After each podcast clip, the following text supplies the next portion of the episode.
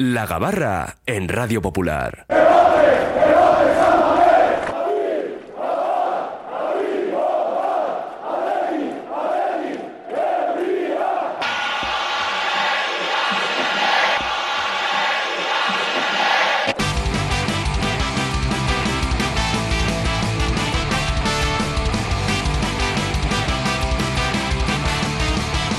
Todos a bordo porque zarpa ya la gabarra rojiblanca, la tertulia diaria del Athletic de este martes 9 de enero. Nuestro Oye Cómo Va.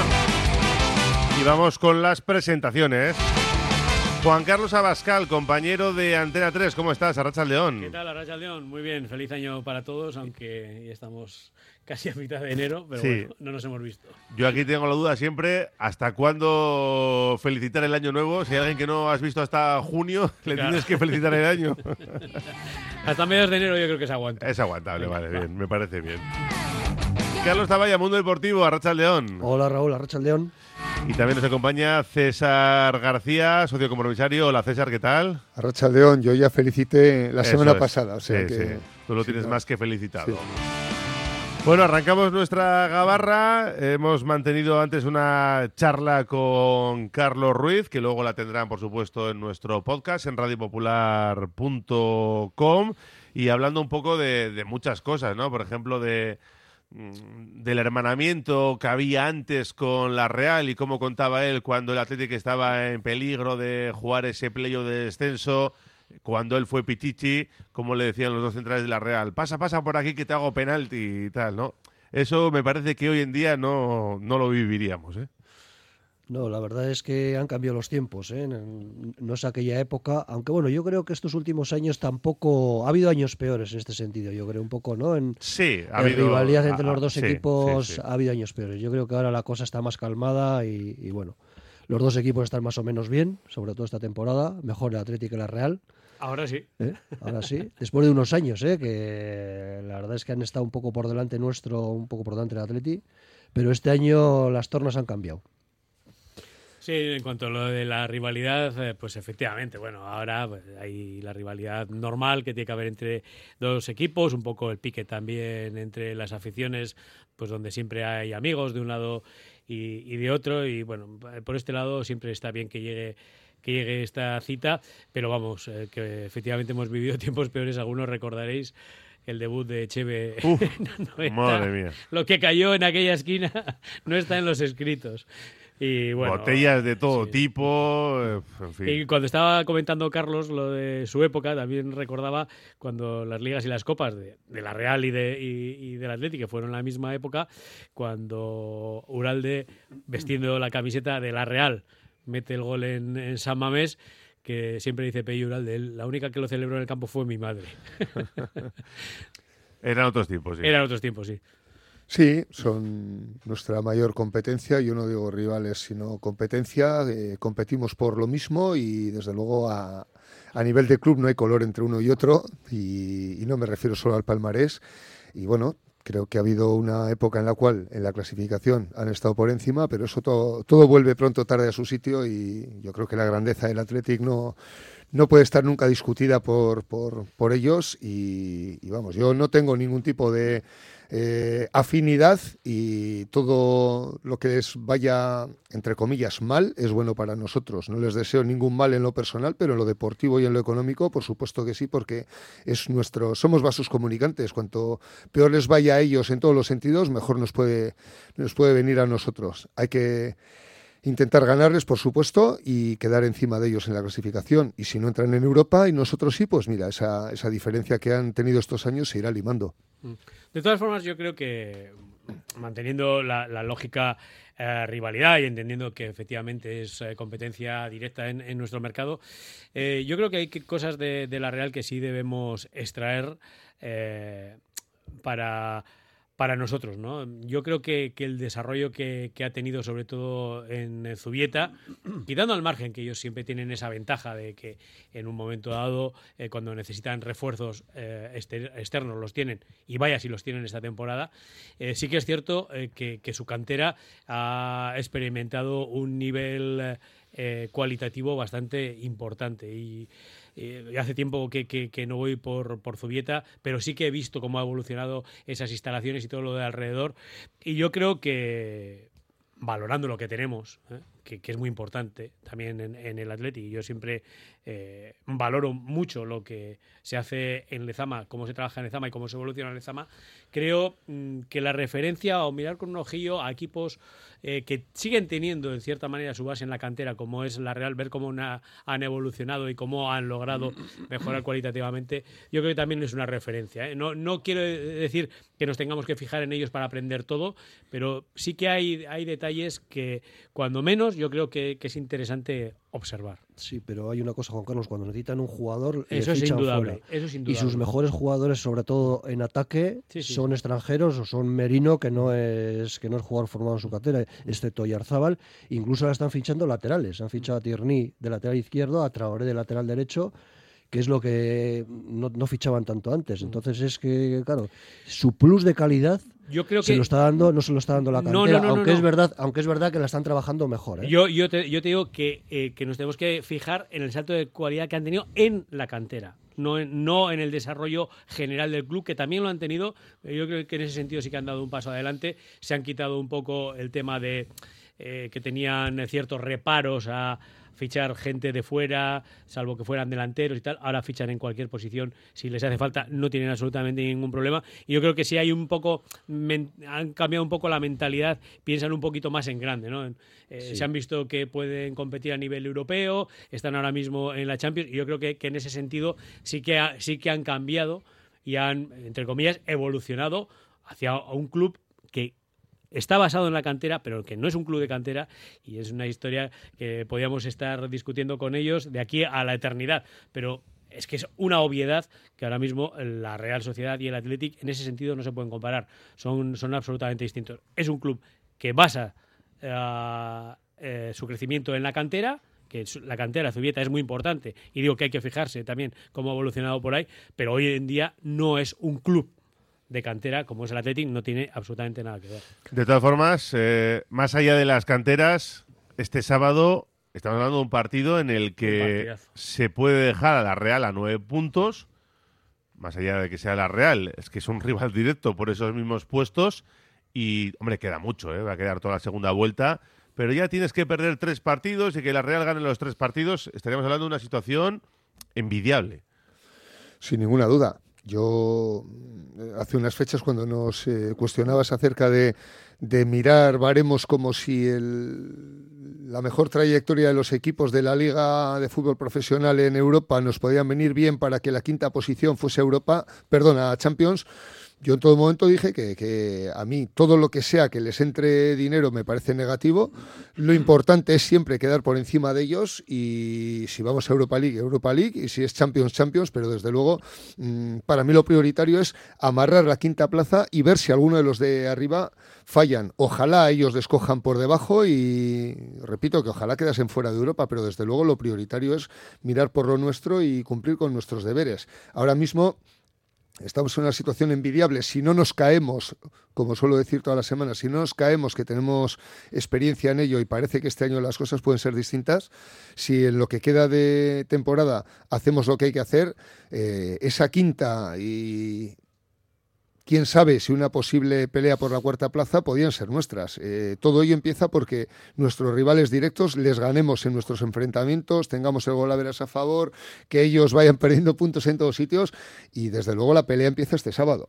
Hombre, con la verás, te ganaron 3-0 ahí. Bueno, pero ganándoles, Raúl, ganándoles, yo creo que la diferencia es tan grande que, ah, el, gol vale, verás, vale. que el gol a verás ahí ya igual puede no ser relevante. Cuando estás ahí en un puño apretaditos y tal, pues sí, el gol a verás puede ser fundamental, pero si les metes toda esa distancia, eh, muy mal unos y muy bien otros en lo que queda de temporada debieran hacerlo. Sí, yo creo que es un partido muy importante en ese sentido porque eh, si el Atleti saca los tres puntos ya abres una brecha muy muy importante eh, respecto al que se supone que es un rival directo en esa lucha en esa lucha por Europa, ¿no? Y las dinámicas eh, son muy muy distintas en, en, estos momentos. Fíjate, la Real empezó francamente bien esta esta temporada eh, y se ha ido yo creo que un poco diluyendo y el Atlético empezó un poco regulero eh, eh, está ahora en un momento que, está volando yo, yo, creo que todo le está saliendo francamente bien, pero porque está haciendo las cosas realmente bien. Estábamos mirando antes con Carlos un poco las estadísticas.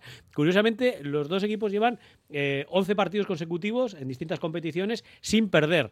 Sin embargo, la trayectoria es bastante distinta porque la Real ha empatado muchos partidos y sobre todo eh, le está costando mucho meter gol. Así como a principio de temporada eh, parecía que tenía un juego muy fluido, que llegaba eh, con mucha facilidad, ahora está ganando los partidos cuando los gana por un gol y sudando.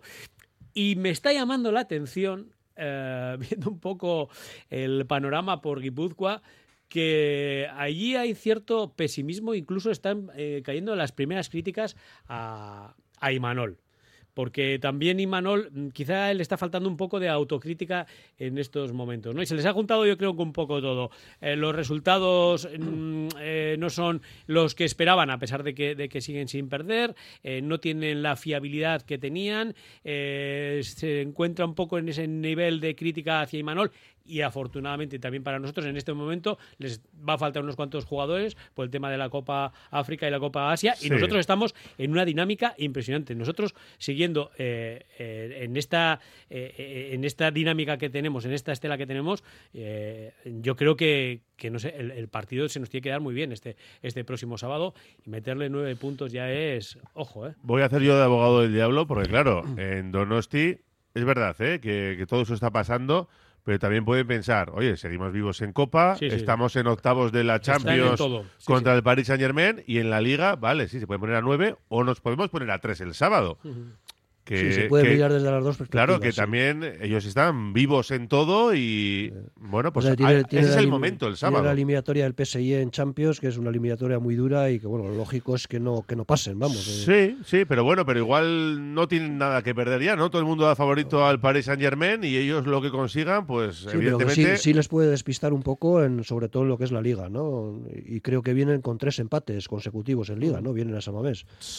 Sí, creo que sí, pero el caso es que no están tan lejos, aunque si el Atlético gana el sábado, sí hay, se pone una cierta distancia, como ya se ha puesto, ¿no? Con respecto al octavo, que es el que se queda fuera de Europa, pinta bien lo de este año. Eh... Además, el Atleti en casa eh, no ha perdido ni un, ha perdido solamente un partido, que fue el partido contra el Real Madrid es un partido un poco especial, es contra el Madrid, era la primera jornada de liga, o sea que en, casa está siendo un equipo muy fiable. Vamos a ver que el Athletic es favorito, yo creo que siempre que juega en Samamés, también en un derby, y, en este caso, tal y como están encima, con ese momento de juego, yo creo que el Athletic es favorito, claro favorito. Otra cosa es que luego lo demuestre no, pero que es favorito para el sábado. No caigamos en la autocomplacencia, que este, este equipo contra el que jugamos el sábado siempre ¿quién es, ¿quién es favorito el ¿Eh? sábado? ¿Quién es favorito? Pues, pues hombre, yo creo que sí, por tradición en San Mamés siempre es favorito el Athletic, casi contra cualquier equipo del mundo. Por eso, no, es que pero, en San Mamés... Pero lo que no quiero es que nos dejemos llevar un poco por la euforia, que entiendo que es fácil caer en la euforia. Hasta la falta de Iñaki Williams, de momento la hemos solventado con dos partidos ganados que era uno de los eh, temas que nos inquietaban pero yo intentaría, intentaría serenarnos un poquito y ser conscientes de que esta gente eh, son capaces de bajar al alcalde a festejar al vestuario solamente por ganarnos a nosotros, o el alcalde o presidente o no sé quién fue, pero vamos, que, que se hipermotivan, exacto, se hipermotivan. Ya, lo han hecho. Eso, es. Y lo que hay que hacer es eh, ganar el partido y luego hacer el balance. Yo a priori quiero, quiero pensar que, que vamos a afrontarlo como un partido más, que no caigamos en en, eso, en, esa euforia de creer que el rival de enfrente está derrotado porque somos favoritos. Mm, yo quisiera, pues eso, ver un, un Atleti que sale a, disputar el partido, pero que, la grada no piense que este partido está ganado, que somos eh, la bomba, porque vamos ahora una llevamos una trayectoria brutal. Y, bueno, pues me gustaría eso, que, que seamos un poquito sosegados a la hora de no dejarnos llevar por la euforia, porque también hemos ganado la eliminatoria contra el Alavés, ya estamos pendientes del siguiente sorteo. Quiero decir, en la calle ahora ¿No has cogido billete a Sevilla todavía, César, como muchos aficionados? No, no, lo que pasa es que generalmente suelo apalabrar el alojamiento y luego ah, me toca... Ah, no, no, todavía no lo he hecho, pero es que las últimas ocasiones que ya tenía un sitio estratégico donde ir, siempre he tenido que llamar para decir, oye, que, que, te, te, quedas libre porque al final no vamos, ¿no? Y por pandemia, por otras cuestiones, porque nos elimina Osasuna. Por eso yo quiero quiero ser un poco sosegado y no, no dejarme llevar por lo que es fácil llevarse ahora. Yo, yo, creo que una de las virtudes que está teniendo el equipo y el entorno de esta temporada es eh, que se está controlando precisamente la euforia. Yo creo que a pesar de que el Atleti está jugando muy bien muchos partidos, nos está ilusionando mucho, que acabemos eh, con subidones como el de Las Palmas. Eh, yo creo que en el fondo mm, lo que nos ha pasado en los últimos años nos hace ser eh, cautos. ¿no? Yo creo recordar que el año pasado por estas fechas mm, nos fuimos antes del Mundial pensando que el primer partido del año nos iba a dejar terceros y tal, y a partir de ahí vino un declive que nos, que nos dejó pues, pues bastante tocados. ¿no? Y yo creo que en ese sentido, este año, en todo momento, la, euforia o la satisfacción ha estado controlada, tanto por parte del entrenador, que le veo hasta demasiado enfadado algunas veces. No, no entiendo el humor este que se trae últimamente Ernesto Valverde, eh, pero también en la calle, a pesar de que la gente está contentísima de, los resultados y del juego que está trasladando el equipo, yo creo que la euforia está siendo bastante, bastante contenida y creo que es una virtud bastante importante. Y si no lo que decías, Juan Gloria, tenemos al entrenador que nos baja la euforia cada rueda de prensa. No sé qué le pasa. Sí, está un poco, está un poco enfadado, sí, sí, sí, estoy de acuerdo. Bueno, y después estoy también un poco de acuerdo con César, hay que, hay que enviarlo todo con perspectiva, porque el año pasado el equipo se cayó un poco a final de temporada. Yo espero que Valverde tendrá que empezar a hacer cambios en algún momento, en el equipo titular, sobre todo en, el once inicial.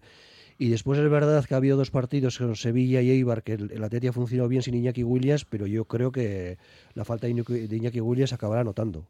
Hombre, a la larga sería lo normal. un jugador es el mejor con jugador el peso de la que temporada, tenía. él, Unai Simón, igual su hermano Nico. Sí. Y con el peso que ha tenido en el equipo, yo creo que en algún partido lo tendrán que notar. Aunque es verdad que Sevilla y Eibar, el equipo ha funcionado bien sin él. Bueno, eh, antes de publicidad, ya he preguntado a César y a Carlos por si ven a esta Atlético en Champions. Han sido bastante cautos los dos. Juan Carlos, ¿tú ves este Atlético ahí en Yo Champions? También, también quiero ser cauto, hombre, me ilusiona y estamos ahí. Y, es posible, lo que pasa es que este año tiene un hándicap añadido, que se ha metido ahí un invitado inesperado, que es el Girona. Entonces, claro, cuando los que no pueden fallar eh, se ven apartados porque hay un un rival o un visitante incómodo e inesperado, pues eso te pone a ti mayor dificultad. Pero el Atlético está jugando bien, el Atlético está donde está por merecimientos propios y bueno, eh, ¿por qué no se va a poder luchar por, por, la Champions? Nuestro próximo visitante está jugando esa competición y va a jugar nada menos contra el, Paris Saint Germain dentro de unos días. O sea, eh, claro que es posible, pero este año, ya te digo, no va a estar ah, fácil primero por la dificultad propia de, los rivales siempre y porque este año hay un, invitado más para esas cuatro puestos. El Girona. Hacemos una pausa y vamos también con los mensajes de los oyentes en el 688 89 36 35. Radio Popular, Herri Ratia. BVS, tus expertos en productos veterinarios. Abrimos tienda en Bilbao. Encuentra todo lo que necesitas para cuidarle y déjate asesorar por nuestros expertos. Descubre nuestro pienso a granel desarrollado por nuestros nutricionistas y fabricado con cariño. Si vienes de parte de Radio Popular te llevarás una chuche de regalo. Estamos en Autonomía 49 y como siempre en baracaldotiendaveterinaria.es. Indupime, rehabilitación integral de edificios desde hace más de 30 años. Destaca por la calidad en la ejecución de sus trabajos. Fachadas ventiladas, ate, pintura, impermeabilizaciones, cubiertas. Indupime cuenta con certificaciones de calidad, medio ambiente y de prevención de riesgos y ofrece facilidades de pago. Solicita presupuestos sin compromiso en Polígono Sangroni y Berrecalea 3, Sondica. Indupime, miembro de la Fundación Athletic.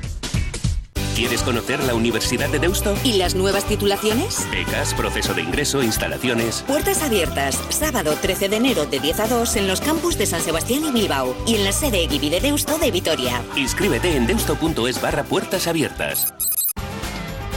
Reformas APM. Somos especialistas en diseño y reforma de cocinas y baños. Reformas APM, más de 30 años nos avalan. Te aseguramos un trabajo bien hecho Visítanos en Avenida San Adrián 19 y en Carmelo 15. Reformasapmbilbao.es.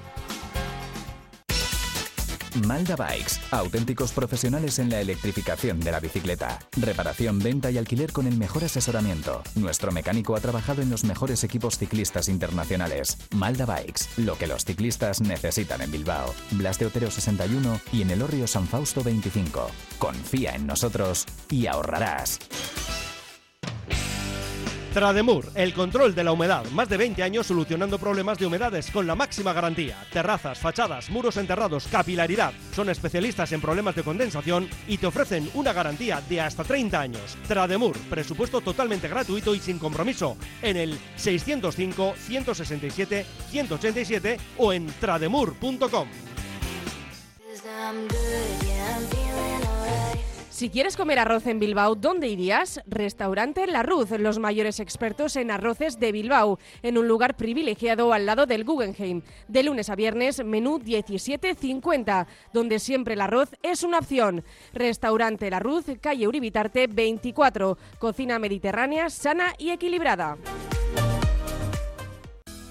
Desde 2009, Vizcaya Esnea está llevando el sabor de la mejor leche de vaca a los hogares vascos una iniciativa empresarial innovadora en la que 35 caseríos utilizan grandes extensiones de prado en el entorno natural mejor conservado de Vizcaya, permitiendo que el ganado paste libremente a lo largo y ancho del valle, produciendo una leche que supera los estándares europeos de calidad, con todas las propiedades nutritivas de origen y un sabor auténtico.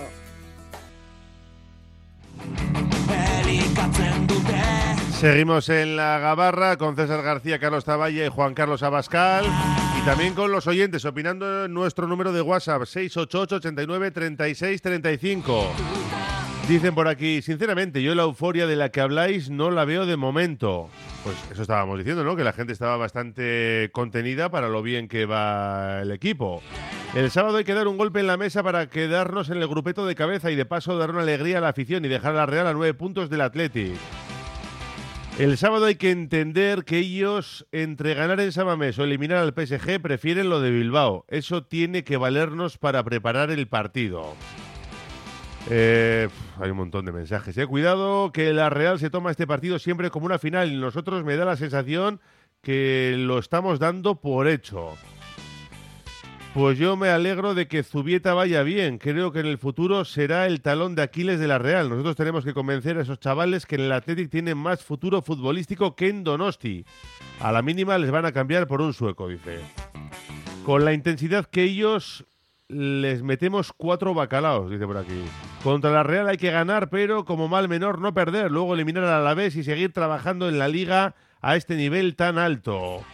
Quiero recordar que cuando jugamos allí y nos ganaron, nos sacaban nueve puntos.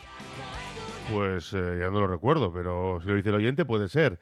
En el último Valverde, eh, en el último partido, Valverde debió haber quitado a Nico al menos media hora antes del final del partido.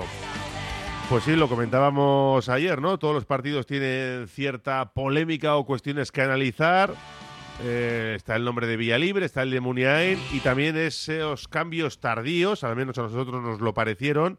No sé a vosotros, ¿qué, explicación le dais a que Nico o Sanced, por ejemplo, tuvieran que estar hasta el minuto, por lo menos Nico, Sanced fue un poco antes, ¿no? Nico hasta el minuto 80 con un 0-3 desde el 40. ¿Le, ¿Le, veis algún sentido a esto? Pues yo la verdad es que no. O sea, yo creo que fue un error de Valverde. Después lo defendió en sala de prensa diciendo que él es el entrenador y que Nico tiene que estar al servicio del equipo en todo momento, que eso es verdad. Pero yo creo que con 0-3 al descanso, yo creo que Nico tenía que haber jugado hasta el minuto 50 o 50 o 60 como máximo. Ya no solo por dar descanso a Nico, que también, sino porque también tienen que jugar otros jugadores que no tienen minutos en liga. En liga, por ejemplo, a que creo que fue el que le relevó en el minuto 81. A mí me pareció un, un error. Yo coincido en que se tenía que haber dado más minutos de descanso a estos jugadores y el, argumento que da Valverde a pregunta en sala de prensa es el que suelen dar los padres cuando no tienen argumentos, pues porque lo digo yo. O sea, me sonó un poco a eso. Y si él hubiese tenido argumentos, nos hubiese podido intentar convencer. Otra cosa es que lo consiga o no, pero eso fue un porque lo digo yo. No lo sé, visto desde un punto de vista objetivo, la lógica te dice que, que eso, que con un 3-0 ante el Eibar y teniendo citas importantes como las que tenemos eh, por delante, un jugador de la importancia de, de Nico, pues lo lógico sería que descansara. ¿Por qué no le quitó? No lo sé. A mí me sorprendió eh, Es que hay- el, hay tono de la respuesta de Valverde, no solo al periodista, que es ese tono enfadado del que hablábamos antes, que parece que está cabreado con el mundo últimamente, sino el añadido ese de que yo soy el entrenador y Nico está aquí al servicio del equipo. Ayer lo comentamos No sé- que haya no un si recado no- interno ahí, ¿no? Eso, no sé si, si, si no le gustó mucho a Valverde el hecho de que públicamente, eh, porque se ve, eh, Nico pida el cambio. Sí. Igual si lo pide de una manera discreta, oye, ¿qué tal? Pero el hecho de que lo hiciera públicamente en un campo tan pequeño donde se ve todo y en un momento en el que Nico eh, de repente ha dado un salto de, no sé, no, no voy a decir de popularidad. ¿no? Bajarle los humos, ¿no? Pero bajarle los humos. Eh, Tú eres la figura del equipo, sí, pero el entrenador soy yo. Y que en la segunda parte es verdad que... No lo sé, ¿eh? igual, igual, igual nos estamos... eh, Sí, buscando tres pies al gato, Buscando tres ser. pies al gato, pero sobre todo la manera en la que responde. Y normalmente Valverde no da puntadas sin hilo. ¿eh? Quiero decir, cuando utiliza unas palabras y unos términos, las utiliza por algo. Y me, me da la impresión de que ahí quiso decir, oye, mira, está muy bien, estás en un gran momento, eres el figura del equipo, eh, acabas de hacer el supercontrato, pero yo mando aquí.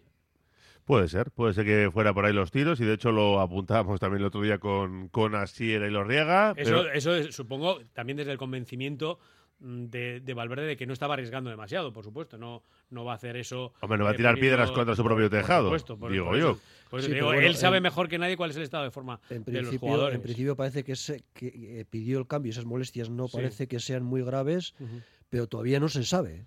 Sí, sí. ¿no? Veremos el entrenamiento de mañana si, si entrena normal. Pero imagínate que tiene una pequeña lesión muscular No, no, no, sí, sí, y una lesión un muscular se tremendo, pierde sí, sí. dos o tres partidos. Que igual no. O sea, él, él dijo que parecía que no tenía nada. Sí, sí. Bueno, y, y que antes de pedir el cambio, yo no creo que tenga nada, eh, simplemente era igual por molestias o ya quería salir Nico Williams. Es verdad que la segunda parte, tal y como estaba, pues eh, algunos jugadores pues, pues ya bajaron el ritmo y uno de ellos fue Nico Williams.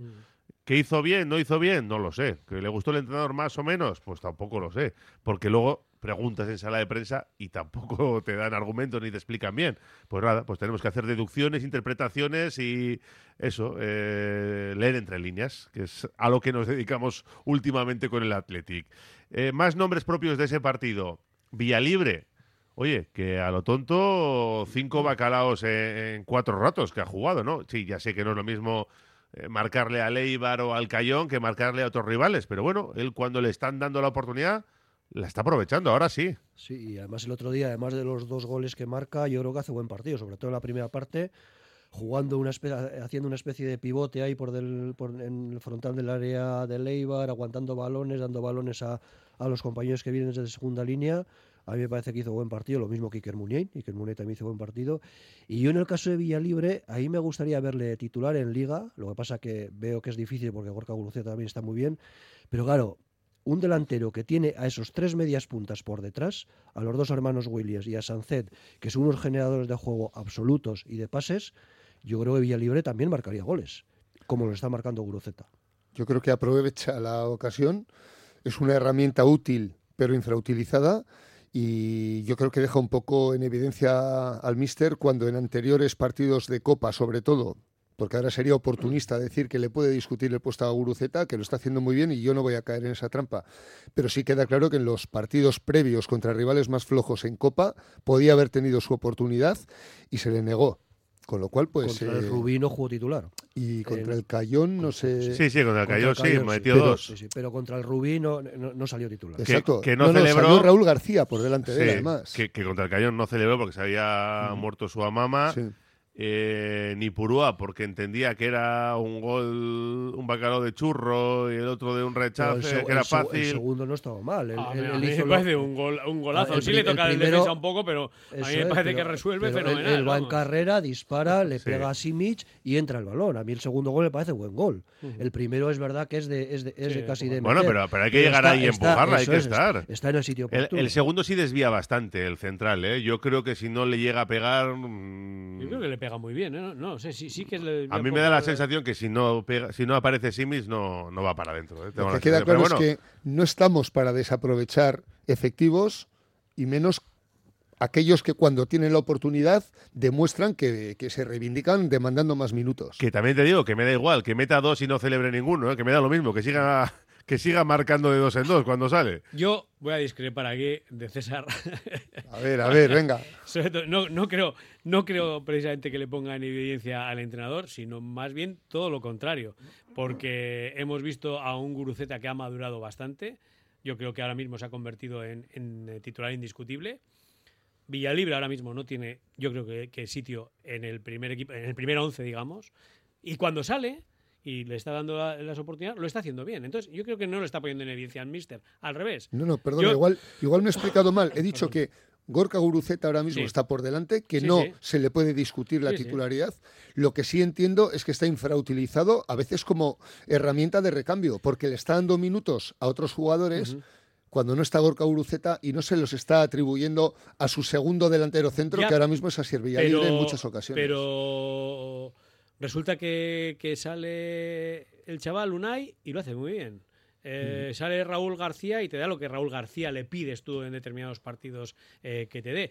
Igual es que Asier no, no ha tenido la oportunidad, eh, el, entrenador no ha encontrado la, oportunidad porque ha tenido otras eh, posibilidades. Eh, pero, yo, yo, creo que cuando ha, cuando ha salido, ha salido poco, lo, ha hecho, lo ha hecho bien, pero quizá en otros partidos también hemos visto en algunos partidos de liga salir los últimos minutos y tampoco aportar demasiado. Aparte de lo, difícil que es que en muy pocos minutos consigas reivindicarte, lo que sí me llama la atención muchas veces es que si estamos, hay un jugador sobre el cual estamos aplaudiendo, o dos, uno es Guruceta, pero de quien estamos hablando de que puede ser la mejor temporada de su vida, que es Iñaki Williams, ¿eh? hay momentos en partidos en que le pasa a delantero centro para, en lugar de hacer los cambios lógicos de uno en uno, él se toma dos cambios para hacer el cambio. Es decir, le mete primero a Iñaki Williams un tiempo de delantero centro y luego es cuando sale a ser Villa Libre, cuando puedes mantener a Iñaki Williams en banda y luego llegado el momento, pues oye, quitas a Iñaki y entra Berenguer, ¿no? O entra Raúl García. Pero hay veces que es que ha recurrido incluso a Iñaki Williams de delantero centro cuando él mismo se ha dado cuenta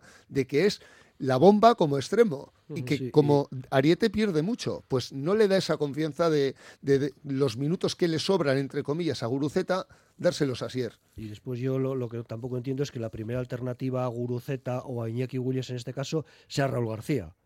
Porque Raúl García es un jugador que ha sido muy bueno y que, y que sigue aportando en el campo, pero que ya está en la recta final de, su carrera y yo creo que Villalibre todavía está en, la plenitud de su carrera con muchos años por delante. Yo creo que debería ser sí, pero Raúl, García en los minutos que sale te da cosas que igual no te las da eh, eh, Villalibre. Claro, es que, es que ¿para qué lo saca muchas veces? Yo he sido muy defensor de Raúl. Muchas, ¿eh? muchas veces tienes que controlar las tensiones, digamos, del partido. Y eso te lo da eh, un jugador de la veteranía de, Raúl. Cada, partido te pide una cosa, eso es cierto. Por, eso, te digo. Y al final en el balance, eh, quiero decir, tú César eh, lo, ves desde fuera y dices, yo haría este cambio, haría el otro. En el balance yo lo que veo es que Ernesto acierta. Sí, no, no, en el, global, lo que está consiguiendo con el equipo acierta. Tú, vas, tú, vas, a los detalles y dices, ah, a mí me gustaría hacer esto, a mí me gustaría hacer lo otro, pero yo creo que él las cosas que hace las hace normalmente con sentido. Y no es que las haga con sentido, es que el resultado está ahí. Pero por ejemplo, yo que he sido siempre muy defensor de Raúl García, que es, eh, yo creo que eh, en los últimos 10 años ha sido el mejor competidor que ha tenido este equipo, el que más domina lo que es el juego, ¿eh? porque hay otros que tienen otras cualidades, pero el que mejor sabe lo que es el juego del fútbol posiblemente para mí es él. Pero el otro día queda en evidencia en una jugada en la cual se le ve la lentitud, ¿no? Porque mm, es lógico, pasan los años y tiene Raúl una ocasión donde yo creo que tiene 10 metros de ventaja casi respecto a los rivales. y por desgracia, no, final del claro, no, tiene la explosividad y no se puede decir que venía fundido porque llevaba muy pocos minutos en el césped, ¿no? Y eso es a lo que yo me refiero cuando veo que hay ocasiones donde se apuesta por Raúl por delante de Asier, cuando mm, Raúl pues eh, te puede aportar otras cosas, pero creo que ahora mismo, eh, igual que hablo con otro, de otros jugadores, creo que hay minutos que hay que dar a jugadores como Asier y a Raúl, pues bueno, habrá momentos que el partido está muy trabado y que tengas que aguantar y que tengas que saber jugar el otro fútbol y que ahí es el amo todavía, pero, pero creo que Asier Villalibre, para mí, debiera ser el que eh, ese 100% de minutos que hay para los delanteros centros se tiene que repartir en la cuantía que considera el técnico, pero entre Guruceta y él. Tenemos, tenemos que hacer una última pausa de publicidad y abrimos el melón de Iker Muniain.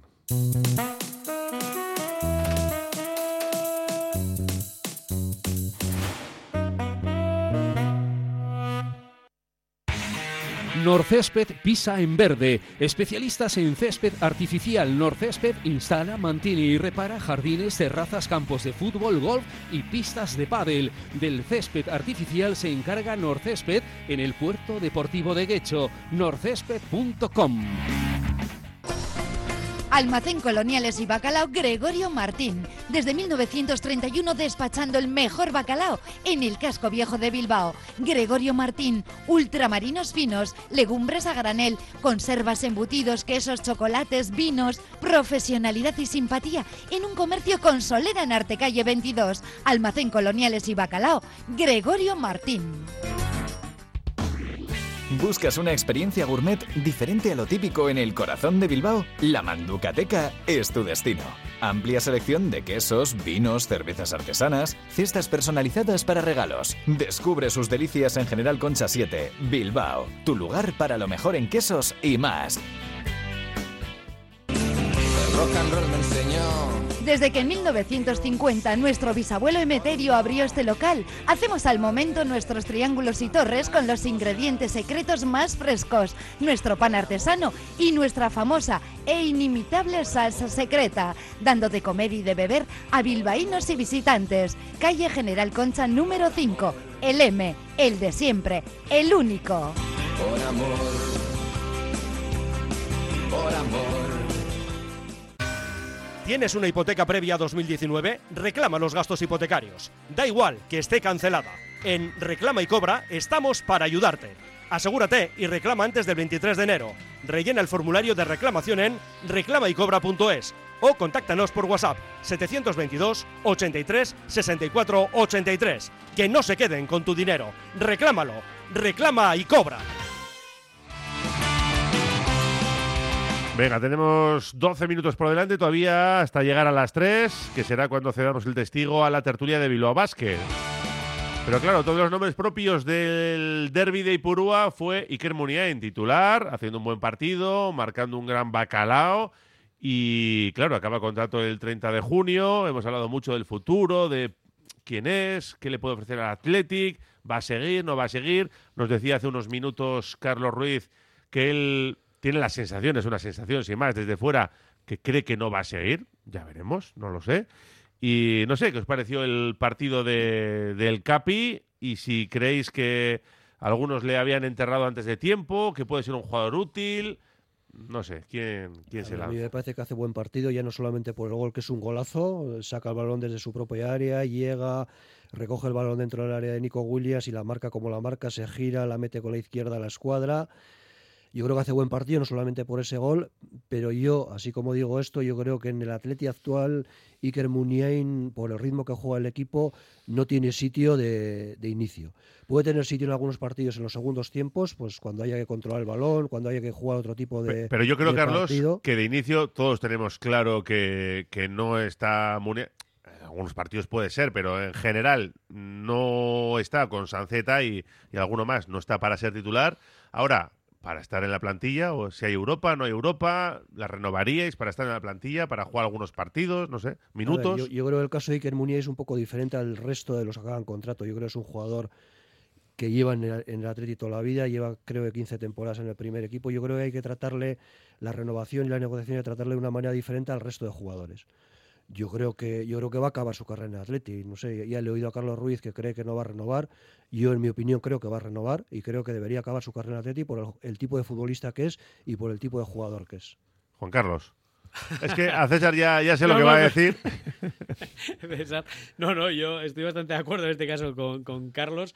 Eh, efectivamente ya es un jugador que, ha perdido el sitio, digamos, en el equipo titular, pero bueno, es el declive eh, normal de todo jugador cuando van pasando los años y hay que recordar que Iker debutó con 16, o sea, siendo, siendo un niño. Entonces, eh, lógicamente, eh, pues, pues el físico ya, ya se le está notando, pero tiene esa calidad innata de los grandes jugadores y se ve cómo resuelve en la jugada de, de Ipurúa. Ahí tienes algo que te ha hecho diferente a lo largo de toda tu carrera y que nunca lo vas a perder. Yo creo que, los grandes jugadores, aunque jueguen cojos, Maradona eh, con, con, 120 kilos te hacía cosas increíbles.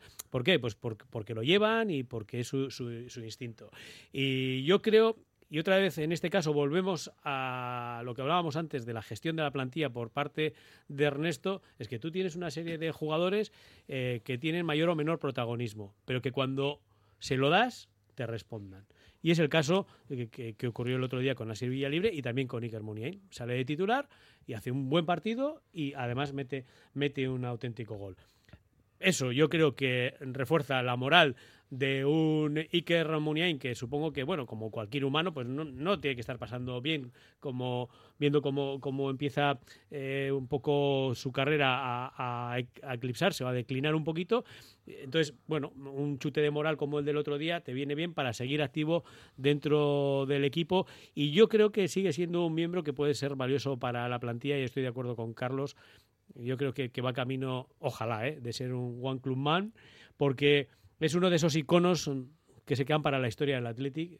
Y a, mí particularmente mm. me gustaría que un chaval que vino aquí siendo un niño de, de, 11 años, que debutó con 16, que ha dado todo lo que ha dado en, en el Athletic, por su calidad de futbolista y por sus cualidades y su personalidad un tanto particular, a mí particularmente me gustaría que, acabara en el Atlético. Vamos a ver si a César se le ha ablandado un poquito el corazón con esto de las Navidades y con el equipo en Europa, a ver si le encuentra un hueco en la plantilla al 10. No, yo creo que mm, trato de ser, dentro de mi subjetividad, objetivo. Y yo, hasta que llega el bacalao, tenía la sensación de que estábamos jugando con 10, es decir, sin el 10. Yo hasta ese momento vi un montón de pérdidas de balón, vi un montón de jugadas eh, deslavazadas, vi un montón de pérdidas de su posición para meterse a zonas interiores. Eh, yo no vi que nada de lo que hacía Iker Muniain me hiciese cambiar de idea respecto a lo que ya pienso, que es que el 30 de junio debiera ser el momento de, un apretón de manos, desearle lo mejor y un destino donde él pueda pues eh, rentabilizar los igual el par de años que le pueda quedar de fútbol y monetizarlo, pero creo que ahora mismo en el Athletic es un jugador residual. Si todos coincidimos en que si vamos a Europa el míster debe renovar y el Mister ha demostrado que no cuenta con él para nada, pues me parecería del género, iba a decir género tonto, igual suena mal, pero me, me parecería destinar de una mala forma recursos del club eh, a renovar a un jugador que no te va a aportar lo que tú necesitas, ni te va a dar la velocidad que requiere el estilo de juego del Athletic ni creo que sea fácil pasar de un rol como el que, como el que él ha tenido de protagonismo absoluto siempre a un rol residual y yo creo que por seguir sumando partidos no puedes sacrificar lo que puede ser tu, final de carrera. El propio jugador debiera, por egoísmo, decir yo quiero ir a un sitio donde sea protagonista, donde pueda ganar un dinero y no sea simplemente un convidado de piedra y llevar el brazalete cierto rato de vez en cuando, ¿no? O sumar partidos para acercarme a Iribar. Yo creo que Muniain ha sido en un momento dado un jugador muy importante, pero ha declinado su estrella y, vimos en su día, por desgracia, cómo Julen Guerrero da el paso a un lado y quedándole un año de contrato decide que, que ya su momento no es para seguir en el club. Y creo que Muniain, personalmente, no ha sido un jugador del nivel de Julen Guerrero y Julen Guerrero también fue un One Club Man. O sea, tiene una forma Iker Muniain también de ser un One Club Man, que es decir, oye, cuando acabe esta temporada lo dejo, pero, dejo el fútbol. Si él cree que no le queda más fútbol, pero, en el Athletic yo creo que no hay que deber favores y hay que ser prácticos. Hay que decir, oye, eh, Iker, gracias por todo lo que nos has dado, pero creo que hay jugadores que van a necesitar asentarse en el primer equipo y demandan y se ganan los minutos que tú igual ahora ya no puedes. Y no te los vamos a regalar, y el dinero tampoco. Pero en el caso de Julen Guerrero se ha retirado del fútbol. Yo sí. de Muniain todavía no creo que tenga intención de retirarse. Carlos, eh, Julen Guerrero se retira con muchos menos kilómetros en el cuenta kilómetros que Iker Muniain y sin lesiones gordas. Es decir, eh, Julen, por desgracia, declina su estrella y llega un momento en que eh, con varios entrenadores se ve que ya no es eh, capaz de revertir la situación Muniain lleva un tiempo que va perdiendo protagonismo y, repito, tiene dos lesiones de rodilla, tiene un montón de partidos y empezó con 16 años, que es que no es lo mismo empezar a ser protagonista cuando empezó Urzaiz, cuando empezó Aduriz o cuando empezó Iker. Yo, yo tengo la sensación de que, yendo más o menos medianamente la cosa, aunque juegue menos, aportando cuando sale, que el club, si le va a ofrecer, una renovación, me imagino que muy a la baja y de por aquí nos decía un oyente uno más uno, no sé, una, no sé lo que le van a ofrecer, pero que algo le van a ofrecer y que casi va a estar más en la mano de Iker Muniain aceptar esas condiciones si le interesa seguir, si le interesa volar, no lo sé. Es que a mí lo que me costaría ver es un poco a Iker Muniain en otro equipo. O sea, yo creo que Iker Muniain si acaba su carrera la tiene que acabar en el Atleti, pero sí me gustaría me costaría Igual otra liga más que otro equipo. Sí, en otra en otra liga fuera de Sí. sí. Pero no, no, no, no me gustaría verle a Iker Muniain en otro equipo. Yo creo que es un jugador que se ha hecho aquí, que lleva 15 años en el primer equipo y que debería acabar su carrera en el Atleti. Yo Eh, apuesto, perdona, ¿eh? no, no, no porque vaya a ocurrir, pero para mí la forma buena de hacer estas cosas es el estilo Iraola. Iraola llega a un momento en el cual, pues por querer vivir otra experiencia y por creer que lo mejor ya se lo he dado al Athletic y las pocas gotas de, de zumo que me quedan, pues eh, igual no son suficientes para seguir siendo un tío tan importante. Y Andoni Iraola tiene las, puesta- las puertas del Athletic abiertas y, Y para cuando haga falta. y Y, lo hizo y lo hizo para mí muy bien. Pero bueno, ese- cada, ese- cada uno. ese caso se hizo muy bien, Cada, uno, cierto, cada sí. uno tiene su personalidad, cada uno tiene su manera de ser, cada uno tiene sus ambiciones, sus inquietudes. Y me parece que son dos personalidades absolutamente distintas, la de Iker Muniain y la de, y la de Andoni Iraola, que creo que volverá algún día a estar en este banquillo seguro, porque el talento que, que tiene a mí me, me recuerda mucho al entrenador actual que tenemos en ese sentido. Y eh, lo de Iker Muniain, cuando decías el entrenador no cuenta absolutamente para nada con él, mm, cuidado, ¿eh? ¿Se ha quedado en alguna convocatoria fuera esta temporada? Van Mírale la clasificación de minutos ahí, jugados. sí, sí, ahí sí, van todos, eh, Juan Carlos. Bueno, ya, ya, ya, ya. Pero eh, está jugando muy poco. Pero que no cuente absolutamente para nada. mm. Se ha quedado Yo- sin calentar partidos. Sí, un sí, jugador sí, de su relevancia. sí. O Cuenta, sea, cuenta eso- bastante poco porque hay un Cuenta dato muy poco. que Unai Gómez es la, la alternativa a Ollán Sánchez en este momento es Unai Gómez. Es decir, él es la tercera alternativa para la Sí, sí. posición de media punta. sí, sí, sí, Es sí. verdad, en liga, en liga no cuenta. O sea, en liga no cuenta. Pero en un equipo, además de tocar el balón, se hacen más cosas, ¿eh? Y en un club. Y en un vestuario. Y lo de que no cuenta absolutamente para nada, mm, cuidado. Yo, yo no lo tendría tan claro. Yo creo que todavía Iker Muniain cuenta. Bueno, que me tienes que dar un resultado para el para los dos derbis, el de Liga y el de Copa. Carlos Taballa, Mundo Deportivo, venga, empiezas tú. Para la Real y para el Alavés, y jugador clave. Venga, para la Real 2-0, jugador clave Berenguer, que ya hizo un buen partido en Sevilla. Y para la vez 3-1 y jugador clave, pues eh, Nico Williams, voy a decir. Nico Williams. César García. Eh, 2-1, jugador clave, no puedo decir Remiro, ¿no? Eh, a ver, pues eh, me pone mucho la idea de una, una jugada tipo Unai Gómez, como Unai Gómez como en el partido aquel en el último momento y Las Palmas, sí. sí, y bueno, me sorprende que nos hagas eh, apostar por la de Copa, que vamos a estar aquí el martes que viene. pero Ah, bueno, es verdad, es verdad que el martes es el partido, cierto. Pero bueno, pues 3 3-1 contra el Alavés y, y Nico Williams. Vale. ¿Y Juan Carlos? Eh, yo creo que le he visto a César antes preocupado por el gol. Verás, vamos a meterle 3-0 a la Real para, para equilibrar la, la cosa. Y me gusta lo de Unai Gómez también, sobre todo para decirles a los de la Real, oye, que también tenemos cantera, ¿eh? Y es bastante buena, por cierto. Eh, vamos a poner un poco de emoción en la Copa, vamos a poner un 2-1, tal, que, que vivamos un, un martes interesante.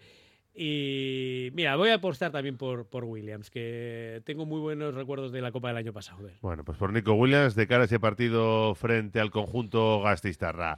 Juan Carlos Abascal, Carlos Taballa, César García, gracias a los tres, ¿eh? A cuidarse. Un abrazo, Casco, Agur. Casco, gracias. Cerramos la gabarra, pero continuamos hasta las 4 de la tarde. Nuestro Oye Cómo Va, porque el turno ahora es para José Luis Blanco y su tertulia de Bilbao Basket. Radio Popular, Herri Irratia.